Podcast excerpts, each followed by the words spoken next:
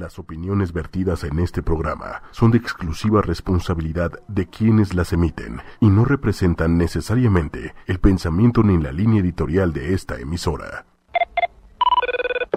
Decimos, hola, soy Carla Fernández, hola, soy José Fernández, y los dos decimos al mismo tiempo, no hay parentesco. No. Humanos, humanas, yo soy Carla Fernández. Y yo soy José Fernández. Hablaremos de psicología, Mente humana, comportamiento y salud. ¿Por qué hacemos las cosas que hacemos? Ya saben, en www.ochoymedia.com. El consultorio está abierto. Comenzamos. Al aire. Buenos días, humanos, humanas, bienvenidos a Humanamente. ¿Cómo están todos por allá, lo que nos están escuchando? Aquí miércoles 6 de junio. Eh, bienvenidos a todos los que siempre se conectan eh, eh, a escuchar un poco sobre la ciencia de la psicología, ¿no? Hoy les vamos a hablar sobre justamente un tema que es uno de mis favoritos, ¿no? Es la terapia familiar en los tratamientos para adicciones. Miren, claro que para hablar de este tema vamos a, enlazarnos, vamos a, vamos a conectarnos con una super especialista en terapia familiar para que nos cuente todos los detalles sobre cómo es que funciona la terapia familiar.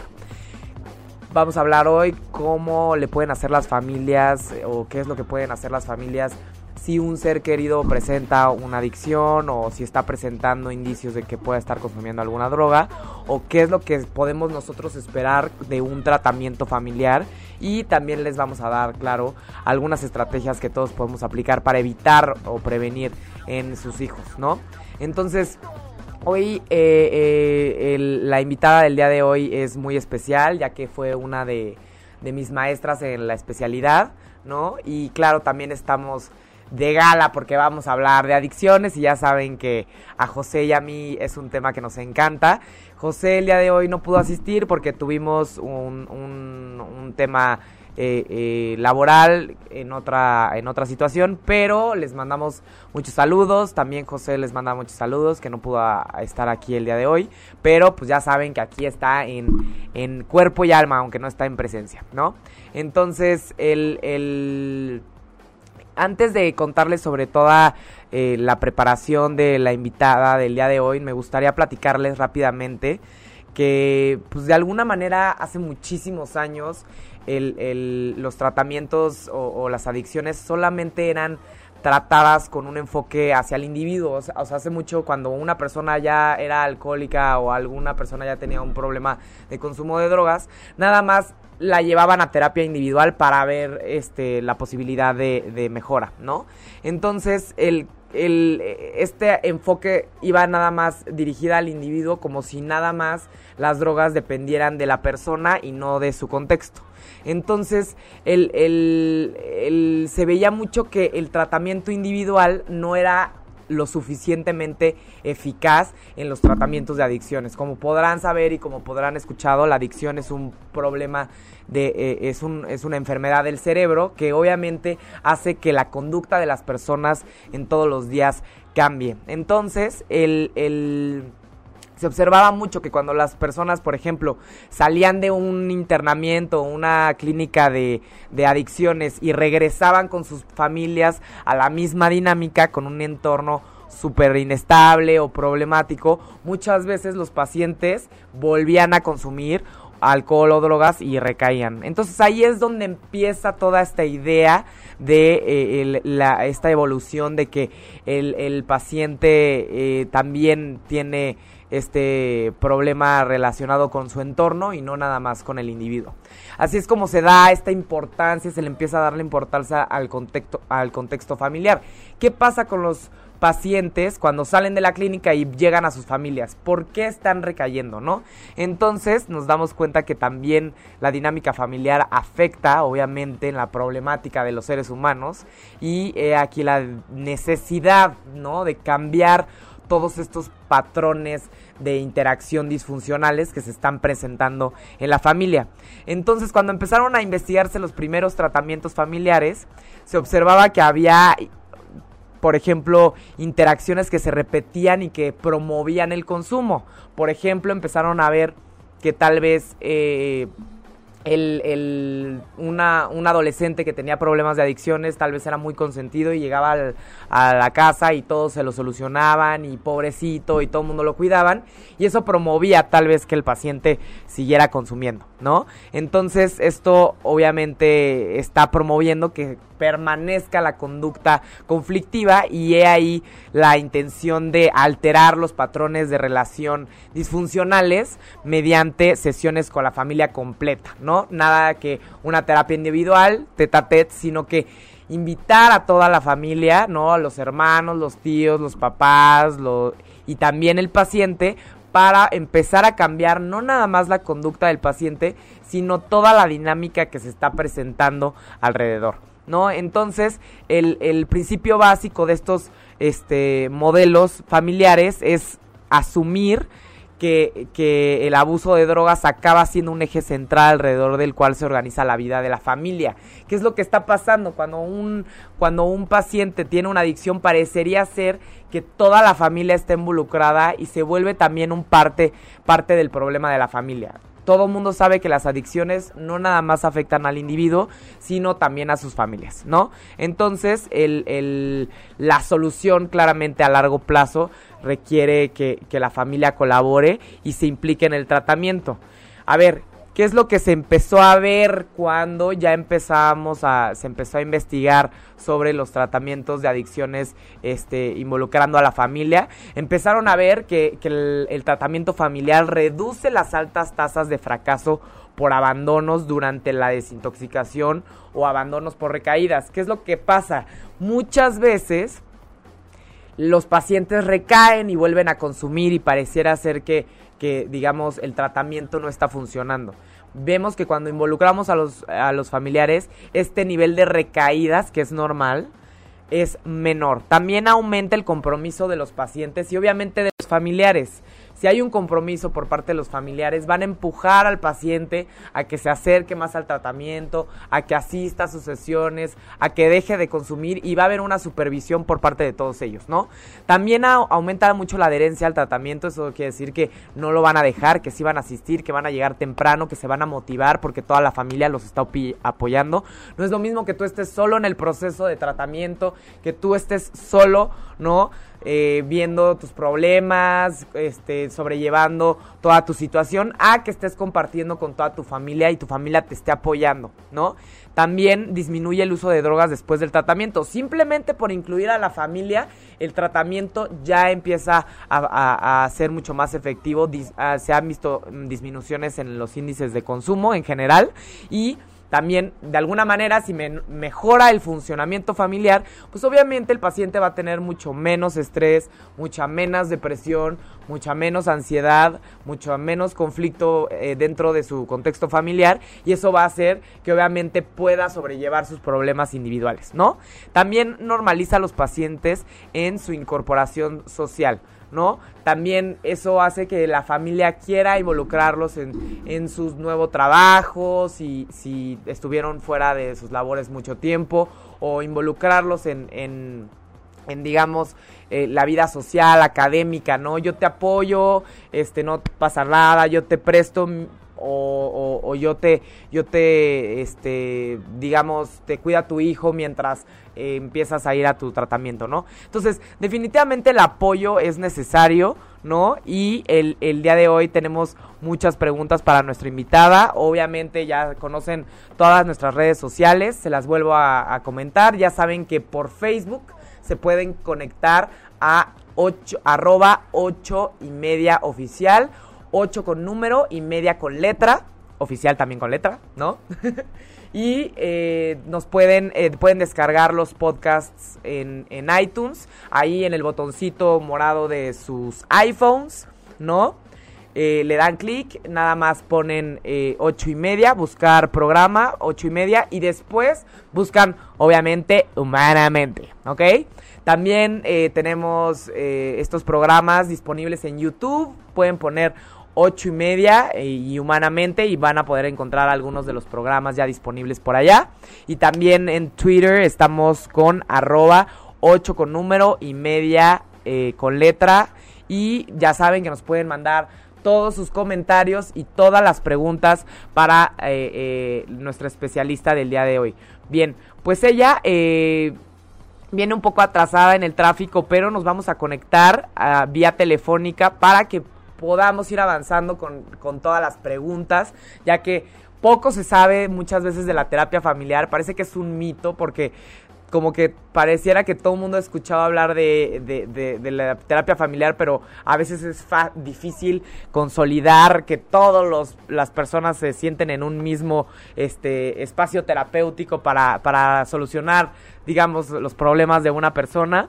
Pero definitivamente es una muy buena opción una vez que, que hay eh, eh, necesidades eh, eh, para tratamientos de adicciones. La terapia familiar no nada más funciona para tratamientos de adicciones, funciona para somatización de, de, los adolescentes, es decir, que una persona empiece a tener problemas, eh, digamos, físicos, ¿no? Que empiecen a tener mucha asma y que tengan asistencias a los hospitales, muchas alergias, por ejemplo, funciona muy bien también la terapia familiar.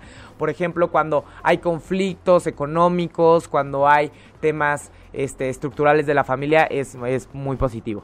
Entonces, eh, recordemos siempre que el individuo no está solo, siempre eh, depende también mucho de, no de su contexto nada más, sino de, las, de los seres queridos y las personas que lo rodean.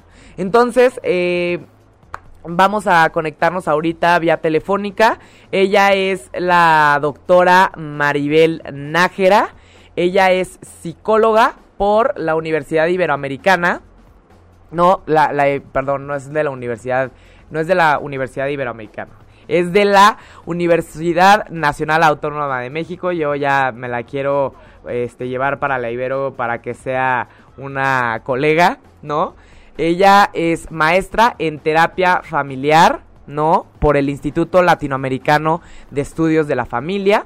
También es doctora en ciencias sociales con una especialidad en estudios de la mujer y relaciones de género por la Universidad Autónoma Metropolitana y tiene experiencia clínica y docente por más de 25 años.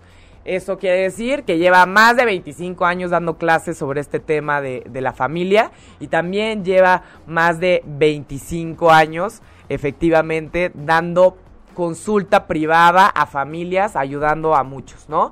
Ella se desempeña actualmente como docente, supervisora en la maestría de terapia familiar y también es docente invitada en instituciones como Centros de Integración Juvenil y la UNAM. Justamente la maestra Maribel Nájera tuve la oportunidad de que fuera mi maestra. Ella me dio justamente la materia de eh, terapia familiar para el tratamiento de adicciones.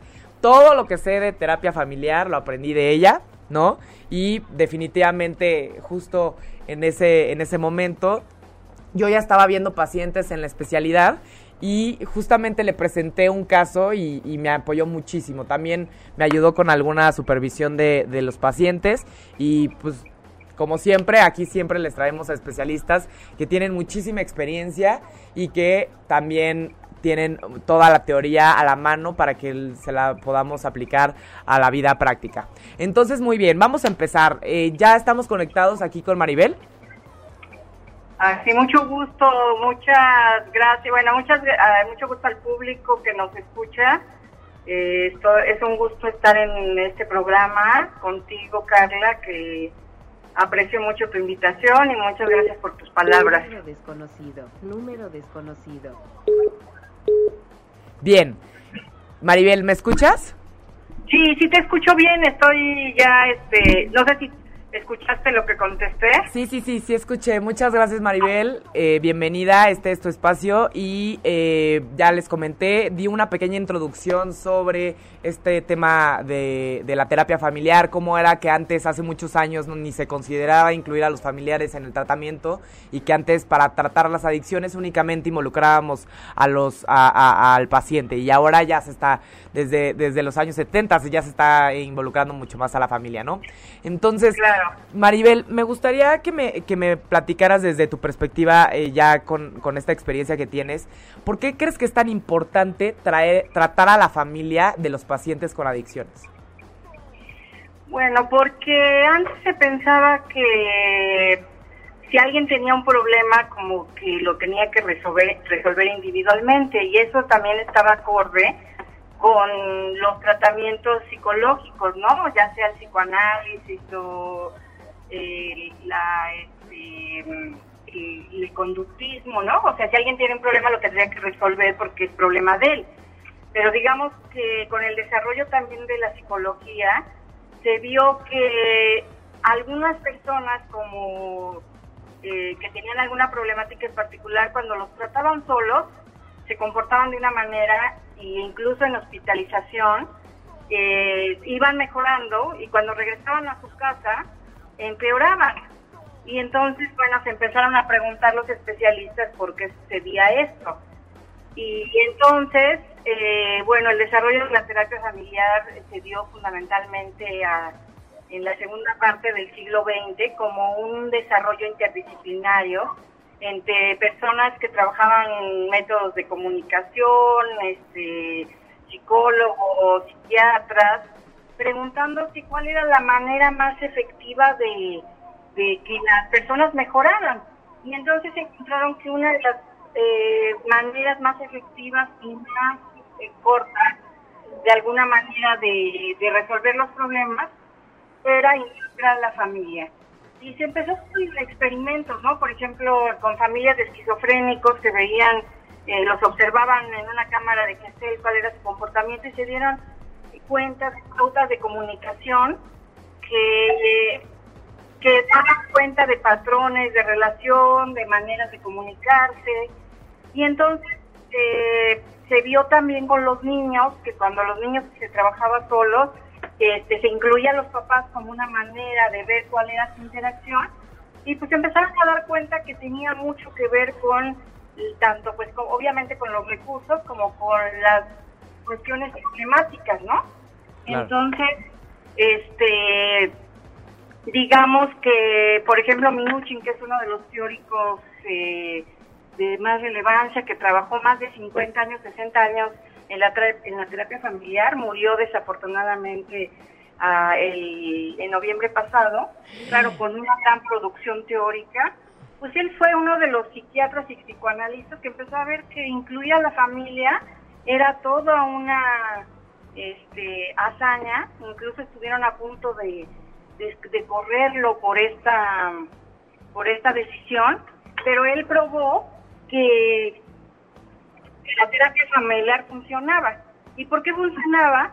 Pues porque se empezaron a dar cuenta de la de que había patrones de relación, este, por ejemplo, ¿no? Que para ir entrando en el tema de la adicción, que a veces uno puede, este, a veces uno puede pensar que tiene el problema, pero nos damos cuenta que es un patrón, por ejemplo, trigeneracional, que cuando hacemos una herramienta que tenemos que se llama genograma, nos damos cuenta que el tío este, es adicto o tuvo un problema con las adicciones, con el alcoholismo, pero que también no se quiere en otra generación, y entonces nos empezamos a dar cuenta que había patrones de esa relación.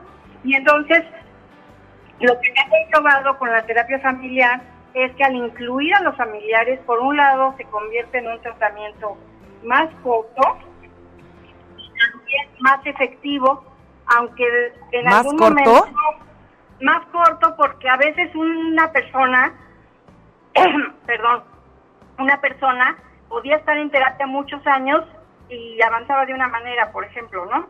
Sí pero va la familia, va a un tratamiento eh, de cada 15 días o cada semana de acuerdo al programa. Y los angolotean a todos. Y en, ajá, y en seis meses aproximadamente, pues cambian muchas de las cosas, se desatoran. Más allá de que algunas personas necesiten seguir en terapia, como la persona que consume, pero el, el patrón familiar y las relaciones que retroalimentan la adicción se ven claramente expuestas y eso es lo que ayuda a desenredarse, por decirlo de alguna manera. Claro. Eh, puede ser que se corte el, el, este, la comunicación un momentito. Sí, por ejemplo, ahorita lo que comentaba Maribel sobre el genograma. El genograma es justamente un mapeo de las relaciones familiares. Entonces, imagínense que el terapeuta justamente lo que hace es dividir, ¿no? A los diferentes familiares y empezar a mapear todas las comunicaciones, los roles, la- las, eh, la- la- las afecciones, es decir, cómo te llevas con tu papá, cómo te llevas con tu hermano, y se empiezan a ver patrones con los abuelos, ¿no? De los papás con, con los bisabuelos, y empezamos a ver patrones de relaciones que están promoviendo justamente esta parte de, de- la adicción o de otras problemáticas. Entonces, justamente es interesante porque el genograma es un elemento completamente importante para eh, los tratamientos familiares. Justamente cuando, cuando alguien estudia una, una, para ser terapeuta familiar, es súper necesario entender hacer estos genogramas, ¿no? Imagínense que es como, como un, es como un árbol genealógico, pero este árbol genealógico lo que hace es conectar entre unos, unos familiares y otros cuáles son el tipo de relaciones, ¿no? Entonces, justamente es lo que comentaba Maribel, así como hay un, eh, un componente genético, ¿no? A, a- a las adicciones, pues también parecería que hay un componente que va de generación gene- en generación y que a veces heredamos, digamos, las dinámicas familiares que tal vez están promoviendo, en este caso, la adicción, ¿no? ¿Estás ahí, Claro. Maribel?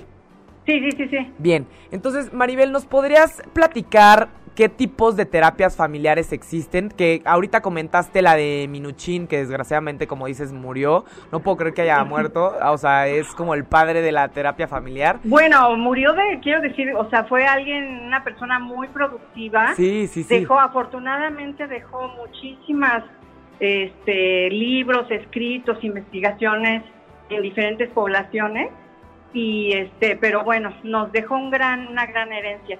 Y bueno, él eh, hasta la fecha, bueno, hasta que murió, él seguía este, escribiendo y dando cursos Sí. y bueno, ese es un modelo, ¿no?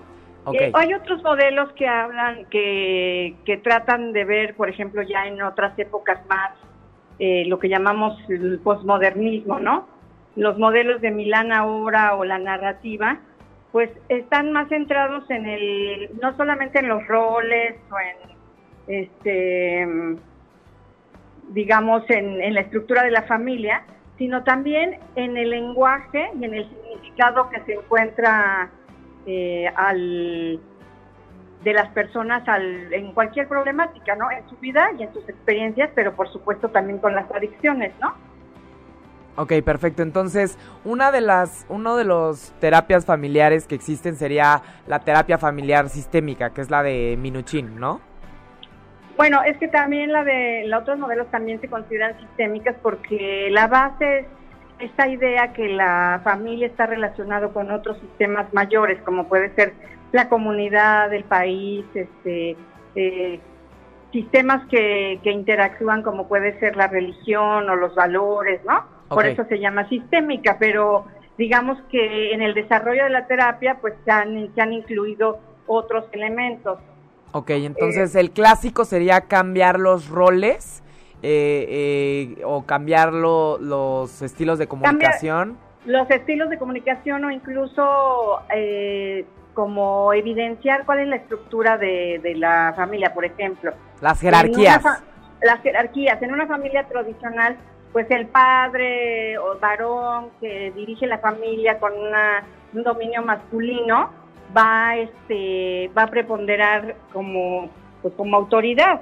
Pero hoy, pues podemos hablar de que hombres y mujeres pueden dirigir una casa o hay que, o hay este, digamos que hay eh, jefaturas me- feme- femeninas, ¿no?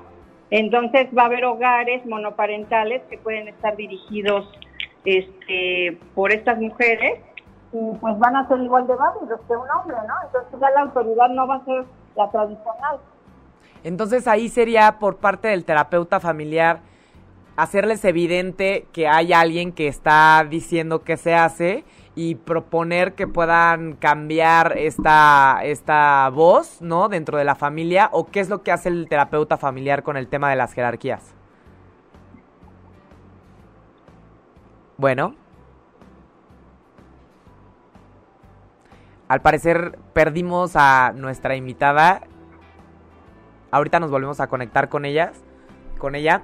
Justamente lo que estaba comentando Maribel sobre la terapia familiar, me parece que ya llegó, ya está aquí afuera, este, ya llegó eh, del tráfico, ¿no? A ver, esperen Sí. un segundo. Sí, Ah, ok. Sí, ya estoy aquí afuera, nada más que no. Ah, perfecto. Bien, entonces, Maribel, ¿podrías eh, comentarme rápidamente el terapeuta familiar qué puede hacer con respecto a las jerarquías? Ah, que, que por ejemplo, a veces hay familias, por ejemplo, en donde una persona que consume dicta lo que se tiene que hacer, tiene como marcando el son de la familia y entonces los papás no saben cómo conducirse, ¿no? Ajá, Este, porque les da la preocupación de que si lo regañan o le ponen límites, él va a consumir más o ajá, no alterarlo. Y entonces se evidencia que, que él es el que tiene la autoridad y no los padres, ¿no? Entonces, digamos que ahí podemos ver que el, el lugar del hijo está en un lugar equivocado, porque está en el lugar de la autoridad y no en el lugar de los hijos. No porque no puedan tomarse en cuenta sus opiniones, pero sí como una, este, eh, como una cuestión en donde hay responsabilidades que a los que no le tocan a los hijos, ¿no? claro. Y cuando los hijos están tomando, ya sea positivamente, como hay hijos que, que trabajan y ayudan al hogar y toman una jerarquía mayor, también en el problema, en el tema de las adicciones o de las enfermedades psiquiátricas, enfermedades crónicas, a veces pareciera que este hijo es el que está este, dictando las órdenes, ¿no? Claro, claro. Entonces, entonces hay que trabajar sobre eso para ponerlo en el lugar que lo corresponde y los padres empezar a asumir las decisiones que se tengan, ¿no? Claro, entonces en este caso está, eh, eh, en cuanto a jerarquías estaríamos hablando de roles, ¿no? Sí, sí, ahí seguiríamos en lo mismo. Pero, por ejemplo, pensando en otro tipo de terapias, pues, eh, por ejemplo, en la terapia narrativa, Narrativa. Que, es una de, que es una de las terapias que yo trabajo, pues estamos hablando de cómo hay historias dominantes que nos constriñen, nos restringen y este y no nos dejan salir de un patrón. Entonces esta historia dominante pues tiene que ver con muchas cosas, puede ser con la cultura, con este con un legado que nos dejó la familia del cual no podemos salir, con, con un tema sobre la identidad, pensar que yo no soy valioso y entonces este, pensar que mm, todo lo que yo haga tiende hacia lo negativo y no poder salir de ese patrón. Entonces, eh, y también con las pautas culturales. En el caso de consumo, pues, sabemos que las adicciones están relacionadas con redes delincuenciales, con redes de publicidad, con una cultura tóxica, etcétera, ¿no? Entonces también tiene que ver, tenemos que ver esas partes, ¿no? Bien, entonces la terapia narrativa sería como esta parte de volver a escribir eh, eh, lo que eres o volver a escribir tu pasado o cuál sería el objetivo justamente. Bueno, primero ubicar cuál es tu historia dominante, de qué está hecha y poder eh, posicionarte en contra de estas pautas para poder luchar contra estos patrones. O sea, por ejemplo, esta idea de la historia dominante, Michael White, que es uno de los teóricos más importantes de la terapia narrativa, eh, planteaba que él retoma un concepto de Foucault, voy a hablar un poco teóricamente a ver si lo puedo explicar mejor, Sí. puedo transmitirlo, Sí. y es que la, la, la cultura nos somete a cuestiones dominantes, por ejemplo, ser delgadas, este, ser jóvenes, guapas por siempre, ¿no? En el caso de las mujeres, Sí. y que estos patrones, pues nos van a, eh, si los seguimos, pues van a, si nos salimos de eso, si nosotros no podemos ser delgadas, este, jóvenes, guapas, nos vamos a sentir que estamos incumpliendo con nuestra identidad femenina. Claro, que no somos Entonces- nosotras, o no somos mujeres, no- casi casi, ¿no? Si no eres Sí, guapa y sí. flaca, no eres mujer. O que si no eres madre, o que si no eres este Casada. casada, entonces que si no eres heterosexual. Patrones dominantes que cuando no los cumples, pues vas a mm, incumplir eh, estas normas y vas a estar afectado en tu vida. Bien, pues ya tenemos a Maribel aquí con nosotros, ¿no? Que fue como un mix entre conexión telefónica y, y- y presencial. Bienvenida, Maribel. Siéntate por acá. ¿Cómo estás, Maribel? Bien, muchas gracias. Bienvenida, ¿qué tal las escaleras? ¿Duras? Ay, sí, no. Muy bien, Maribel. Hazte más para acá. Bien. Entonces, como estábamos platicando, ¿no? Esta parte de la identidad, del, del- el tema cultural, ¿no? Cómo es que, que la cultura nos pide que seamos de cierta manera, que estemos casadas, que estemos guapas, que tengamos hijos, que estemos delgadas, ¿no? Y así los hombres también se les pide que sean fuertes, que sean buenos proveedores, que sean líderes, que siempre sepan qué hacer. ¿Y qué pasa cuando no? O sea, ¿qué pasa cuando un hombre no sigue los modelos masculinos dominantes? Pues es tratado de débil, de este, todas las este, frases peyorativas sobre la homosexualidad, aunque no sea su orientación homosexual, eh, porque bueno, sabemos hoy en día que los homosexuales y todas las personas de la diversidad sexual tienen derechos Claro. y que por eso son, este, tienen los mismos derechos que nosotros o que, los, que cualquier persona y que no por eso tienen eh, una desventaja en su identidad, pero la sociedad, eh, en el caso de los hombres, sí tiene este estereotipo como en otros, de que debe de cumplir con ciertas normas sociales y si no, es débil, no vale la pena, es un fracasado, etcétera, ¿no? Entonces, parámetros de una masculinidad dominante, violento, Claro, claro. ¿no? O sea, entonces, para decir la parte, estas son las eh, cuestiones culturales que son importantes tomar en cuenta para oponerse a ellas si tienen que ver con un tema, un problema que te esté restringiendo. En este caso es, si yo me siento que soy un fracaso, que no doy el ancho en una serie de cosas, ¿qué voy a hacer para como oprimirme a mí mismo, ¿no? Porque finalmente a veces queremos luchar contra nosotros mismos para encajar en los patrones. Sí, claro. Y entonces la idea de la terapia narrativa es que puedas ver esos problemas no como parte de tu identidad, sino como fuera de tu identidad. ¿Cómo te puedes oponer a la adicción? ¿Cómo te puedes oponer a estos valores de la cultura dominante machista? ¿Cómo puedes este, hablar del respeto y la dignidad y de la agencia personal? Y entonces esas maneras de oponerse pues son a partir de la conversación, a partir de la escritura, a partir de incluir otras voces de la sociedad. Eh, hay una técnica que se llama equipo reflexivo en donde eh, tú incluyes otras voces que puedan eh, eh, proveer al, al consultante una idea que amplíe su, vi- su visión, ¿no? de sí mismo. de sí mismo y de su problema. Entonces, eso este, son de las últimas tendencias de la terapia familiar, Ah, digamos, ¿no? Las más vigentes. Muy bien, muy bien.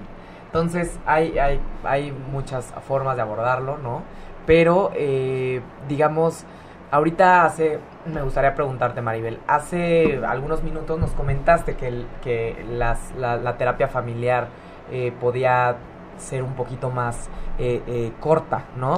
¿Cuántas sesiones? Dijiste seis meses. En seis meses, como cuántas sesiones crees que ya puedes observar se- sí, se considera que a partir de la, digo, siempre a partir de la primera sesión la idea es que las personas eh, empiecen a reflexionar sobre su situación y que puedan cambiar.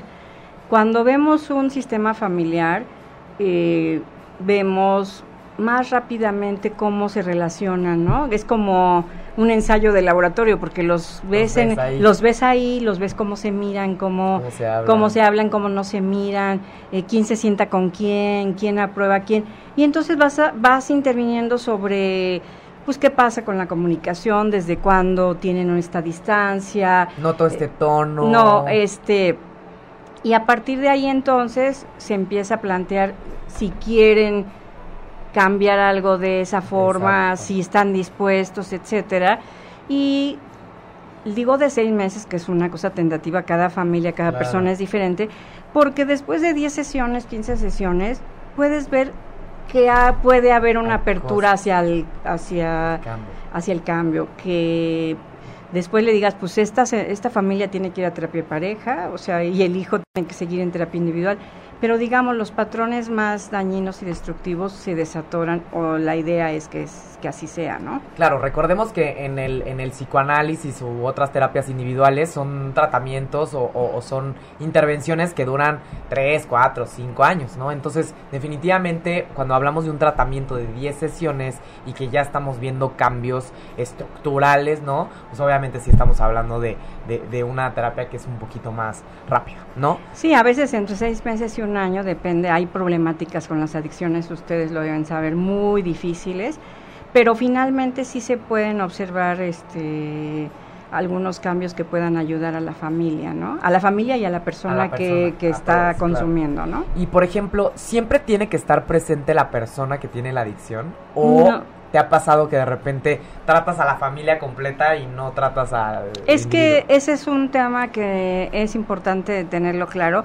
No es necesario, eh, si no se puede, que esté la persona, por ejemplo. Es muy frecuente que la persona que consume no quiera ir a la terapia. Claro, Entonces, si nos esperamos a que él se decida, pues quizá la familia no se va a mover. claro. Y entonces eh, se les invita a la familia, quienes quieran ir, a veces también por las edades, por los trabajos no pueden ir todos, o porque no quieren, o porque piensan que no es su problema. claro. Pero nuestra experiencia es que al invitar a la familia y cuando asisten el grupo significativo de la familia, la persona que no quiere ir, en este caso que puede ser la persona que consume, empieza a ver cambios en donde ella, él está excluido de la comunicación y de lo que está pasando en la terapia. Entonces a veces él mismo se propone ir, ¿no? Claro. Después de que los papás dicen tal cosa, o la mamá, o los hermanos. Claro, si ya todos están ahí como que le da fomo, ¿no? Como el que le da miedo de... de, que están no diciendo, saber están, hablando de mí, Sí, digo, puede ser muy este como persecutorio de que, que están hablando de mí o qué me quieren hacer, Mejor voy. pero mejor voy. Esa es una parte. Otras Claro. porque se les invita a través de cartas que no son de la familia, sino son del terapeuta y la familia se escriben y se les invita ya conociendo un poco cuál es la dinámica familiar. Se puede construir una carta de decir te invitamos por tal y cual cosa porque sabemos que esta situación fue dolorosa y Se que no se habla como el- eh, este la invitación, La ¿no? invitación, así. la- Entonces a veces pasa así.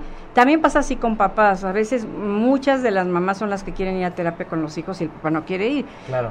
Cuando le decimos vengan y ya vemos, y vemos después cómo invitamos al papá, también ocurre lo mismo, como que van este Se animan. se animan y van van este incluyéndose, ¿no? Muy bien, entonces el... el Pero, digamos- y a veces dentro de la terapia tú dices solo vengan los hermanos o solo vengan los padres o solo venga esta persona que consume o alguna persona porque sabemos que hay cuestiones con las adicciones que a veces son traumáticas que no quieren contar abrir a toda la abrir familia. a toda la familia porque son vergonzosas. A veces un abuso sexual desencadena una adicción y Sí. entonces es importante tener sesiones individuales, pero dentro del contexto de que es una terapia familiar, ¿no? Claro. no para abrirlo con los papás, sino para entender cuál es la ¿Cuál es la dinámica? Claro, claro, con el objetivo familiar siempre, ¿no? El, el, vemos, por ejemplo, yo eh, veo pacientes, muchas veces parece ser que, parecería ser que los papás necesitan más terapia individual que, que los, que los mismos este Consumidores. consumidores, o sea, ellos, los consumidores luego como que no perciben el problema y parecería ser que los familiares justamente necesitan esta atención para saber qué hacer, para saber a dónde ir, ¿no? Entonces, digamos, cuando un papá o una mamá eh, o un familiar acude a terapia con un eh, objetivo, digamos, porque está preocupado por alguien más, ya estaríamos hablando de que es una terapia individual, ¿no? Puede ir el papá o la mamá y invitar a alguno de los hermanos y así empezar. Es que la idea es que el enfoque sistémico, aunque sea una terapia individual, tiene que incluir la perspectiva familiar. La perspectiva y yo- familiar. Y entonces yo creo que hay muchos caminos para llegar a Roma y esa es una, ¿no? No, este, decir, ay, como no vienen todos, no lo puedo hacer. Como no viene la persona que consume, no puede ser. No, hay varios caminos y se va avanzando sobre eso, ¿no? Y ahorita no es mucho más difícil que antes, Maribel, que podamos poner a todos en el mismo lugar, en el mismo cuarto a la misma hora. O sea, yo me, me ha pasado, yo viendo pacientes con problemas de adicciones, he recomendado N mil veces terapias familiares. Creo que te he referido a muchos pacientes, pero de alguna manera nos damos cuenta que está ya paso adelante, voluntad a moverse, a tomar el tiempo, como que, y también obviamente la evitación al problema, como que es muy grande, ¿no? ¿Qué tanto sí hay compromiso por parte de las familias? Pues eh, yo he visto muchas familias muy comprometidas y hacen malabares, ¿no? Puede ser que a veces un hijo tiene, no puede salir del trabajo, otro está en la escuela, pero cuando alguien está jalando, digamos, como que es el portavoz del, de, la, de la terapia y de que... hacen el grupo de la terapia y nos vemos esta hora y Exactamente, entonces eh, se va logrando eso, ¿no? Pero también hemos acudido a lo que son las nuevas tecnologías, ¿no? Por ejemplo, en el ILEF, donde yo doy clases y superviso alumnos, tenemos un proyecto de atención a migrantes vía Skype. Y entonces a veces, este, por ejemplo, ahorita estuvimos viendo una familia que está dividida porque deportaron a uno de sus miembros y la otra persona está en Estados Unidos y son dos terapeutas y se hace un enlace con una chica que consume gravemente sustancias y que está en una situación difícil y el papá está en este lado y la, ella está del otro lado y estamos haciendo terapia por Skype. Y este entonces pues son cosas que nos están ayudando no como para decir está dividido por un país o está dividido porque la chica está fuera de casa y, está mm, en un lugar eh, de amigos, bueno, pues también la tecnología ayuda, ¿no? Claro, por supuesto, sí. Sin duda este tema de las nuevas tecnologías en los tratamientos, si no se puede, pues mejor al mejor un Skype que nada, ¿no? Exactamente. No, yo también estoy muy de acuerdo con eso. El, el digamos, es cierto que en los tratamientos de adicciones a veces el que tiene la adicción es el que menos está promoviendo el problema, sino los familiares. Como es muy este tema de, de, que parecería ser que la familia lo está promoviendo y no tanto el Claro, porque yo creo que en el tema de la es muy mm, evidente para los familiares o la gente que, que está alrededor de una persona que consume que tiene un problema con la, y que incluso ya se puede decir que es una adicción, que no es este que no es un día que se le pasaron las copas o un día no sé qué, sino que hay un problema. Y la persona y la persona que consume pues tiene esta idea de que yo de la voluntad, ¿no? Una este pues, un autoengaño o una creencia de que yo puedo dejar el consumo cuando yo quiera, sí, pero pero no quiero, este, pero realmente a mí no me hace daño, les hace más daño a ustedes, pero ustedes tienen tales y cuales problemas, entonces está rebotando la responsabilidad sobre su salud, sobre el, daño que hacen, ¿no? Porque sabemos que a veces hay familias que, como dicen, inunda la sustancia a toda la familia, ¿no? Este, las relaciones, la, problemática, el dolor, y pues el que consume es el que menos está involucrado en su rehabilitación. Eh, pero a veces pues sí tienen que hacer este pues un internamiento como en algunos casos es necesario porque están en un momento ya que no trabajan que no estudian que no que son una carga para la familia. Y si bien es eso también la familia hace ciertas cosas que mantiene eso. Entonces por eso es importante la perspectiva familiar, ¿no? además de otras cosas. además de la individual y el grupo con otras personas que ya consumieron no es súper necesario llegar por todos lados con el tema de las adicciones. A ver, ¿qué opinas tú, este Maribel, con este tema de las intervenciones, ¿no? Donde ya todos se dan cuenta que el problema es evidente, esta persona, este, mi hermano o mi, o mi mamá o mi papá, alguien de la familia tiene un problema evidente de adicción y obviamente pues todos nos juntamos, platicamos y decimos, pues hay que hacerle una intervención famosísima que es la que vemos en todas las películas, ¿no? Donde toda la familia se sienta, lo citan, lo ponen ahí enfrente al, al, individuo con una adicción y le dicen, ya no puedes seguir así, necesitas meterte a tratamiento, hay que ver qué manera vamos a cambiar. ¿Qué opinas de estas intervenciones? Pues yo creo que son una alternativa en una situación crítica porque quizá es como una sesión familiar, yo diría, si, se, si, es bien si es bien llevada, Es una sesión familiar donde la familia eh, le puede mostrar al, al, al, consumidor el daño que ha hecho, el daño que se ha hecho a sí mismo y el daño que le ha hecho a, los demás. Y entonces, porque a lo mejor la mamá se pelea con él y el papá se pelea con él o el hermano o la novia o quien sea, ¿no? Pero cuando están todos juntos y dicen, porque chocaste el coche y porque te quedaste tirado y porque perdiste tanto dinero y porque insultaste tal cosa y porque te estamos cuidando y porque fue muy vergonzoso esto y porque se burlaron de ti. Eso es una posibilidad. Yo diría que lo que le falta a eso es también poder asumir la responsabilidad de ellos. Porque yo he visto la, mm, las, intervenciones. y es otra vez entrar en el paciente el problema y decir casi casi tú eres el negrito en el arroz, eres la oveja negra. Si no si no fuera por ti todo estaría maravilloso. y yo creo que en esas intervenciones faltaría eh, nosotros hemos tenido errores o hemos asumido tal o cual cosa, pero tu conducta adictiva, tu consumo de sustancias está causando eso y nuestra manera de ayudarte es ayudarte que entres a una rehabilitación. Después de la rehabilitación hablamos, ¿no? Y seguir incluso en una terapia familiar. Muchas de las clínicas promueven que esos primeros meses son esos 45 días, un mes, dos meses, depende del enfoque, no vea a la familia, sino que esté como en una cosa de sin consumo y con reflexión y con los grupos de con personas que consumieron y que tienen experiencias diversas, ¿no?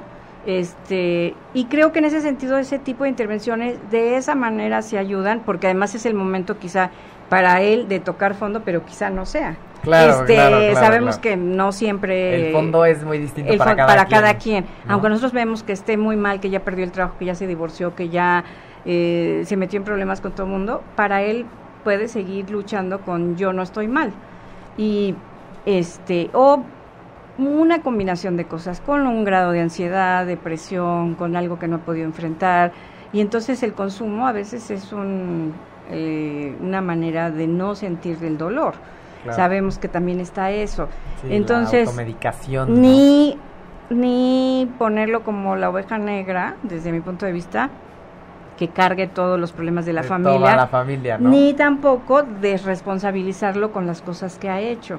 Si en ese momento de la intervención él decide que sí acepta el internamiento, pues es muy positivo porque va a tener un periodo de no consumo y que va a tener que le van a pasar cosas, ¿no? sí, van a cambiar cosas. Este, desde que eh, no va a poder controlar la ansiedad, desde que va a estar enojado, desde que va a recordar cosas que no quiere recordar y también va a poder hablar con su familia y en la terapia de las cosas que han sucedido. Entonces, es positivo en ese sentido. Yo agregaría esta parte que la familia tendría que responsabilizarse un poco en esa intervención también y no solamente tú eres el problema, ¿no? Sí, claro. Yo me equivoqué en esto, tal vez yo promoví en algún momento, ¿no? También que sea como la responsabilidad compartida, ¿no? Y sí es importante la desintoxicación para gente que está en un estado crítico, porque con el consumo de sustancias no va a poder decidir ni reflexionar. Lo decimos también en la terapia si tú no vas a un grupo, no vas a un tratamiento contra la adicción, yo no puedo hacer terapia contigo porque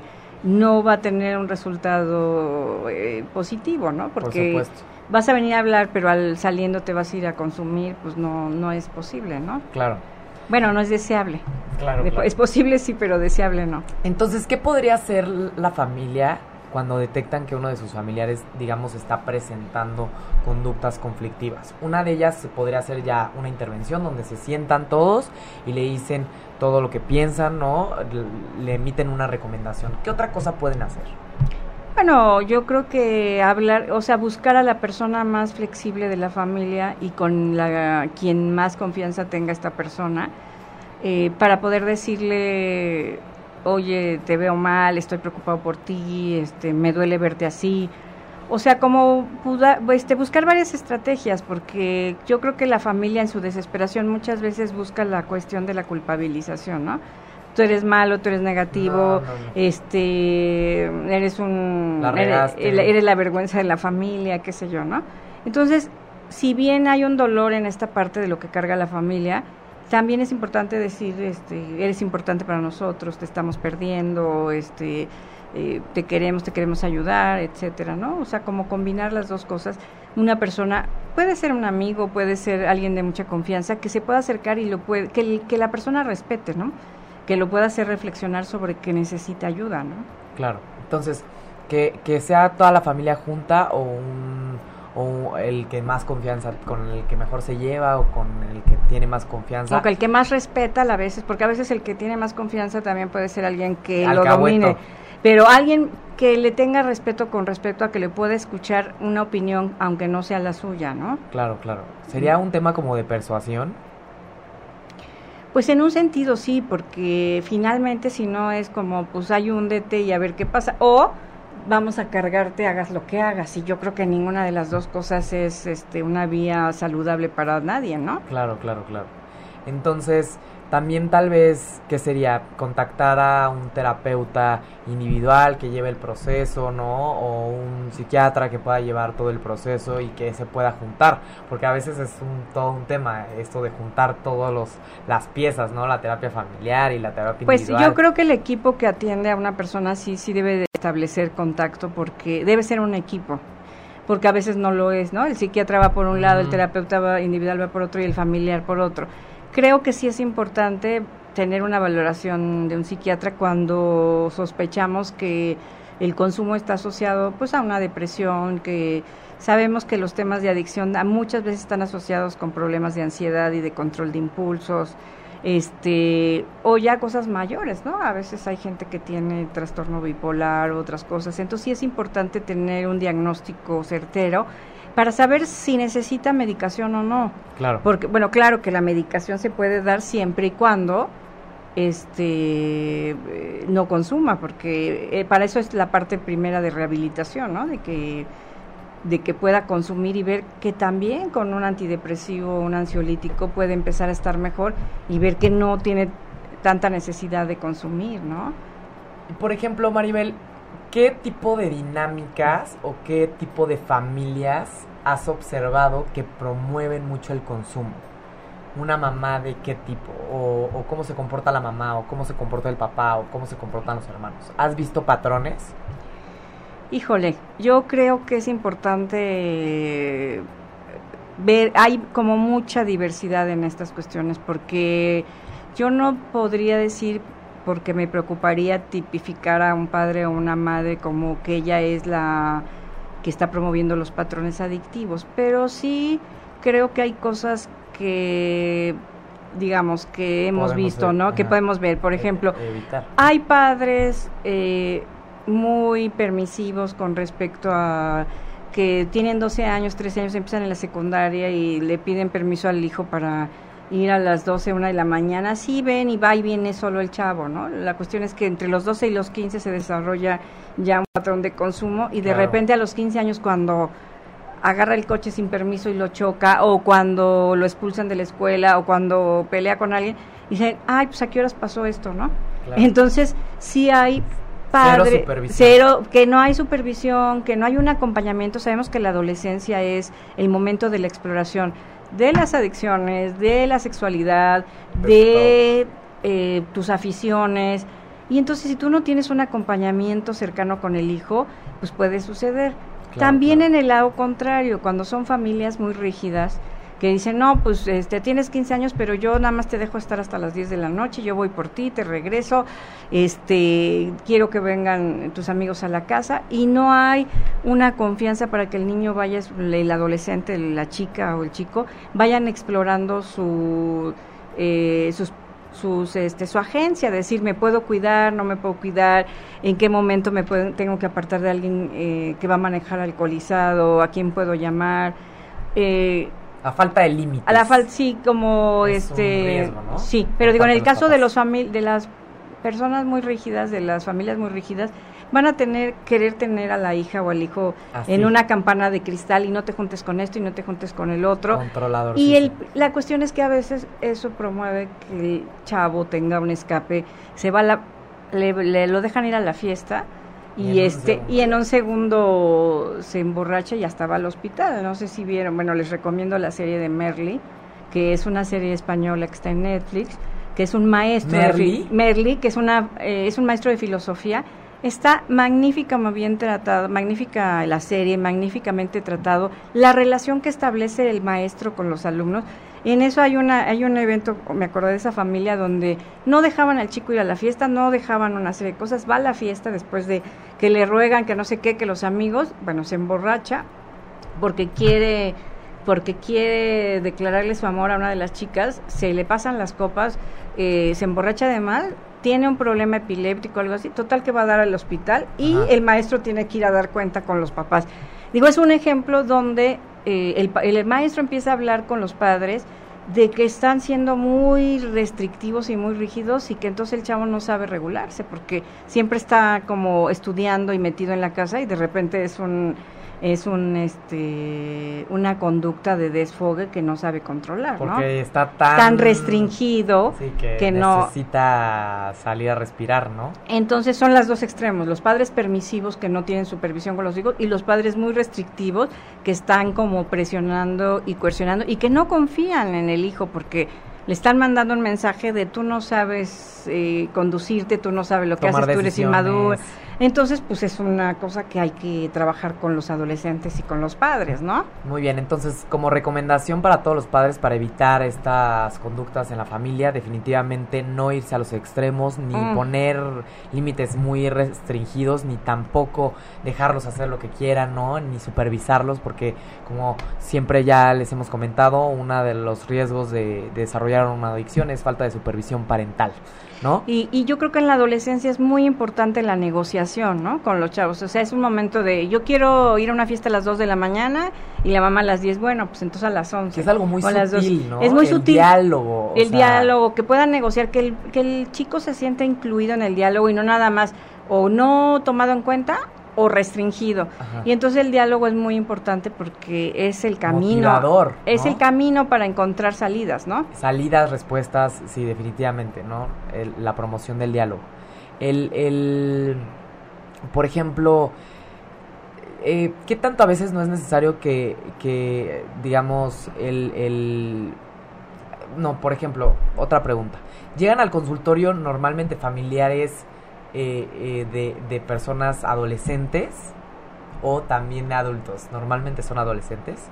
No, también adultos. También adultos. O sea, de repente llega alguien que dice quiero terapia porque tengo un problema con ya ya con un resultado de una eh, de una trayectoria de adicción y dicen me, me divorcié porque mi esposa ya no quiso seguir conmigo, me estoy deprimido, mis hijos no me quieren ver, pero quiero ya empezar a estar mejor para poder ver a mis hijos. Entonces a veces hay adultos que llegan así, ¿no? Este También adultos. También adultos, este Ok, y el, el, ¿qué nos podrías decir, Maribel, sobre el fenómeno de la codependencia?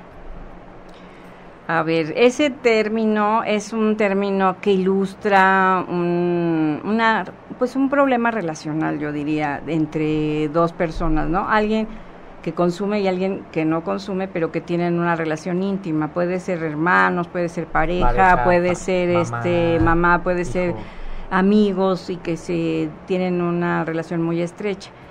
Eh, la codependencia como la la definen varios este, personas que trabajan con el esquema de doble A, pues se promueven una idea de que el codependiente también es un enfermo, o sea, consideran al, a la, la persona adicta un enfermo y al codependiente un enfermo, y eso es algo que me parece delicado, porque si bien es, es cierto que hemos visto mucho que la persona que está alrededor del adicto o de la persona que tiene un problema con la adicción no se responsabiliza y tiene a su lado gente que sí se responsabiliza y que se da una interacción de no tomes o ya te tomaste cuatro Claro. o ya te drogaste o como me Es deci- necesario. y me, me decía una chica ayer de 17 años es que llegó un compañero y le dije que te metiste y fuimos a, a tratar que se desintoxicara para que en la escuela no se dieran cuenta. Bueno, era amiga, no era su novia, no era una, una persona íntima, porque las personas los quieren ayudar, ¿no? Claro. Entonces, ya no pensemos si es su pareja, si es su mamá, si es este su esposa. Entonces, se ¿Qué sería de las personas con adicciones si no hubiera estas otras personas que se Entonces, preocupan por hay ellos, una ¿no? parte que yo creo que es necesaria, como dices tú, de que la interdependencia te puede decir, oye, ayer este pasó esto, ¿te acuerdas?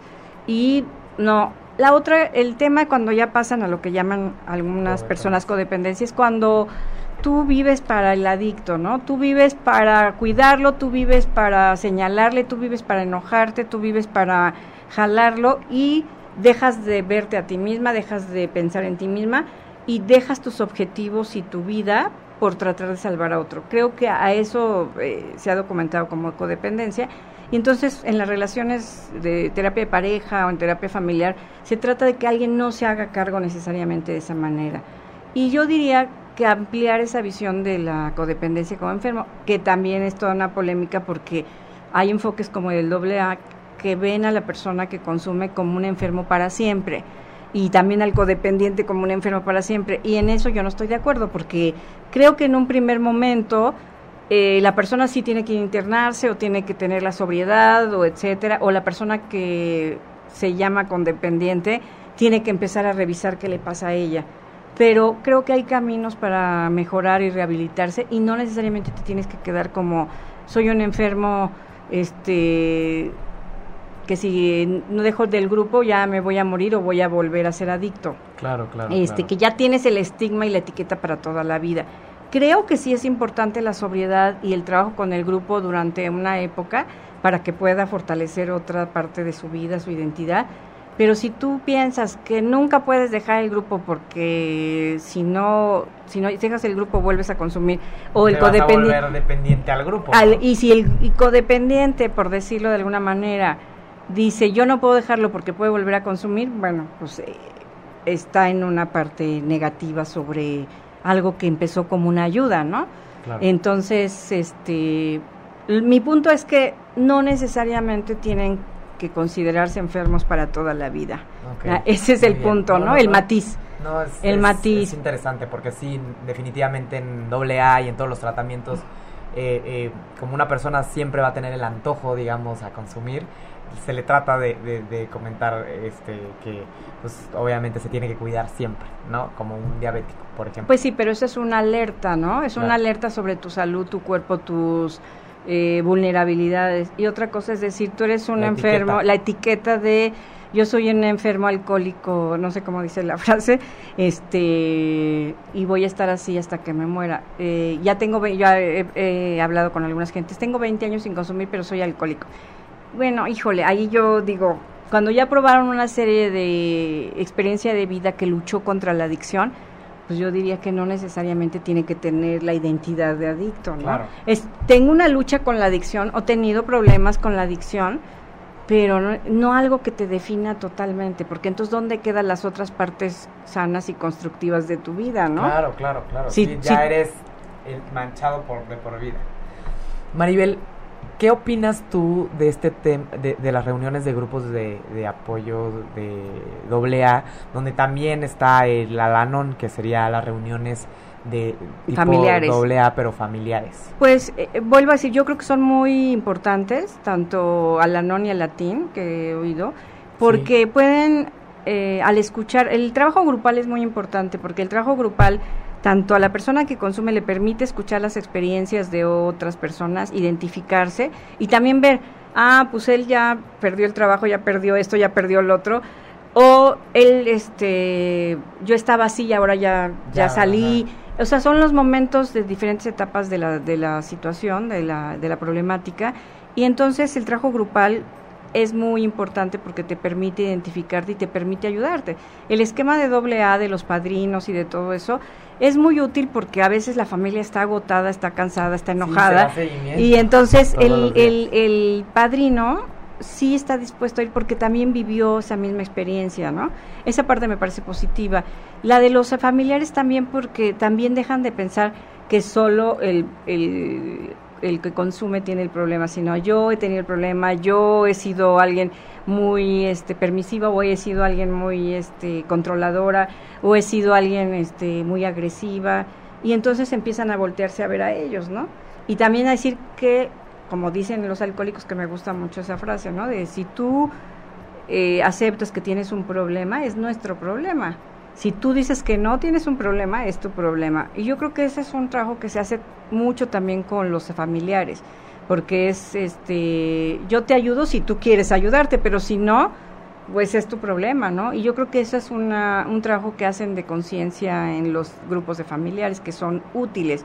Vuelvo a decir, los extremos siempre a mí me preocupan porque es, ya nunca vas a poder dejar Muy, de muy ir, tan, tan. no, ya siempre voy a ser codependiente o siempre promoví la, el patrón de consumo, ¿no? Bueno, pues también la gente eh, cambia, ¿no? La gente se rehabilita, la gente eh, eh, eh, sale de los problemas. No nos dedicaríamos a esta profesión si todos, este, si quedaran con la situación problemática, ¿no? Claro, por supuesto. Sería, es frustrante algunas situaciones con las, con los pacientes, con los consultantes, pero muchos salen y es una gran satisfacción. Entonces, pues ya- yo diría eso, que en los grupos también es la gente que eh, desarrolla estrategias puede salir pues para ayudar a otros, pero no necesariamente estar en un grupo por siempre, ¿no? Bien, entonces, eh, Maribel, ya estamos llegando al final del programa. Se nos fue rapidísimo, ¿no? Eh, ¿Nos podrías platicar rapidísimo sobre esta serie Merly, que es una serie de televisión española que está en Netflix, ¿no? Bueno, a mí me gustó mucho el papel del maestro, este, más allá de que sea buen actor y todo, está muy bien documentada en las partes de y les enseña filosofía, es un maestro de filosofía que no usa PowerPoint, nada, eh, les hace vivir ciertas experiencias a los alumnos fuera del aula y todo, pero lo más importante que me parece es que hace una conexión con los alumnos desde la problemática de los alumnos. Y justo no es que tengan los grandes problemas, sino son los problemas de la adolescencia. Alguien que está experimentando con su identidad sexual, con decir soy o no soy homosexual, alguien que tiene una familia restrictiva, alguien que tiene eh, un suicidio en la familia, alguien que tiene fobia para salir de la casa, alguien que tiene problemas con las calificaciones, eh, una madre adolescente y todos en el contexto de la relación de los alumnos eh, se ve toda esta parte de, mm, de que cuán importante es que un adulto empático y sensible los escuche y pueda dialogar justo hay un diálogo con Merly en el sentido de no de no del sermón sino de retarlos, de invitarlos a dialogar, de, de invitarlos a que lean. Y la verdad es que me encantó a mí esa serie porque, porque se ve ese tipo de cosas. Hay una problemática eh, normal, entre comillas, de muchos de ellos. Y el maestro juega un papel importantísimo, ¿no? Se ven las familias también, los tipos de familias también, por eso es interesante, ¿no? Sí, se dice aquí, este, veo que, que hay un poco de influencia en, en esta serie de la película El Club de los Poetas Muertos, ¿no? Que Ajá. es como este profesor con como muy que conecta mucho con ellos, que abre al diálogo, que los escucha, que los motiva, ¿no? Sí, a mí me gustó porque trabaja con los adolescentes, pero también trabaja con los padres, porque en la relación que establece con las familias también hay un diálogo para ver qué les está pasando, no como terapeuta, justo como maestro. Y, y por eso decimos que cuando una persona adulta con adolescentes es empático, sensible y dialoga, pues se abren oportunidades, ¿no? Además que está interesante, además que habla de cosas de filosofía muy eh, muy bien documentada, es un es una serie actual. Sí, habla de Nietzsche, ¿no? habla Y de, de. Auer, de todos, de eh, esto está muy bueno. Bueno, a mí me además que me divirtió, Claro. me pareció muy útil. Igual que la otra, en otra tónica, la de 13 razones, que ya está en la segunda temporada, que habla del suicidio de una chica por bullying. Sí. Pero a mí, por ejemplo, la primera temporada me parecía que estaba muy centrada en la problemática de la escuela Ajá. y la segunda habla de la problemática de las familias. Entonces me, me completó algunas cosas Ah, y hay temas de adicciones también. Ahí, Por supuesto. Sí, Pues sí, de consumo explosivo, ¿no? eh, sí. Pues muy bien, Maribel. eh, muchísimas gracias eh, por acompañarnos, ¿no? Eh, me gustaría que me, que antes de, de- de despedirnos, eh, pues pudieras pasarnos eh, tu número de contacto, tu correo, por si hay alguna persona que nos esté escuchando, que necesite tratamiento, que necesite de alguna consultoría, ¿no? ¿Cuál es? este, Mira, mi correo es manaba con B de vaca, eh, 43 arroba gmail. Manaba. 43 arroba arroba gmail gmail punto punto com. com. Otro lugar, bueno, ese es mi, con- eh, pueden hablarme, yo puedo hacer una cita de consulta en este privada, pero también está el ILEF, que es un instituto, el Instituto Latinoamericano de Estudios de la Familia, que está en Coyoacán, enfrente de los viveros. Se da terapia familiar y de pareja para todo tipo de problemáticas familiares. Con bajo costo. Con bajo costo, a un Muy costo de comunidad. Y pues es, son, es una maestría que forma terapeutas y que la clínica está abierta para todas las problemáticas familiares. Entonces también es muy recomendable. Es en Aveni- este, Avenida México 191 eh, entre Viena y Madrid, enfrente de los viveros. También es un lugar muy este, de alta especialización y de una atención eh, muy empática al público. Es un costo de recuperación y este y también se lo recomiendo. Yo ahí doy clases y superviso a los alumnos en entrenamiento, ¿no? Se la pueden Entonces- encontrar por ahí en los Pues, pasillos, ¿no? sí, Muy bien. así. Buenísimo, pues Maribel, muchísimas gracias por todo este aprendizaje. Creo que nos llevamos esta parte de, de que la familia siempre va a ayudarnos para todas las problemáticas y se tienen que involucrar papás y hermanos cuando eh, alguno de sus familiares tiene un problema, no nada más médico, que están todos ahí alrededor del hospital, sino también psicológico, ¿no? Y pues muchísimas gracias Maribel, la verdad es que nos, nos compartiste muchísimo conocimiento sobre este tema, ¿no? Obviamente a, a futuros... eh, a futuro nos encantaría que pudieras acompañarnos nuevamente. Tenemos preguntas, muchas preguntas sobre el tema de las constelaciones, qué es lo que opinas, pero ya no pudimos este, concretar esas preguntas. Eh, no sé si tengas algún último comentario. No, como, di- como decimos en la terapia familiar y algunos teóricos dicen que lo peor de la familia es no tener familia. Claro. Entonces, definitivamente. no, nos, no se imaginen a esta familia que tiene que estar papá, mamá, eh, hijos. La familia es que nosotros, los vínculos eh, constructivos y sanos que podemos hacer a veces con amigos, con, con hermanos, con una parte de la familia extensa. No siempre podemos estar como la- el padre y la madre, o no siempre están los dos juntos, pero la familia siempre es importante, los vínculos eh, este, sanos, ¿no? Muy bien. Pues muchísimas gracias. Muchas gracias a todos los que nos escuchan. Nos vemos el próximo miércoles a las 9 de la mañana. Cuídense mucho. Gracias Maribel. Buen día. Gracias a ti. Bye. Si te perdiste de algo o quieres volver a escuchar todo el programa, está disponible con su blog en ochoymedia.com.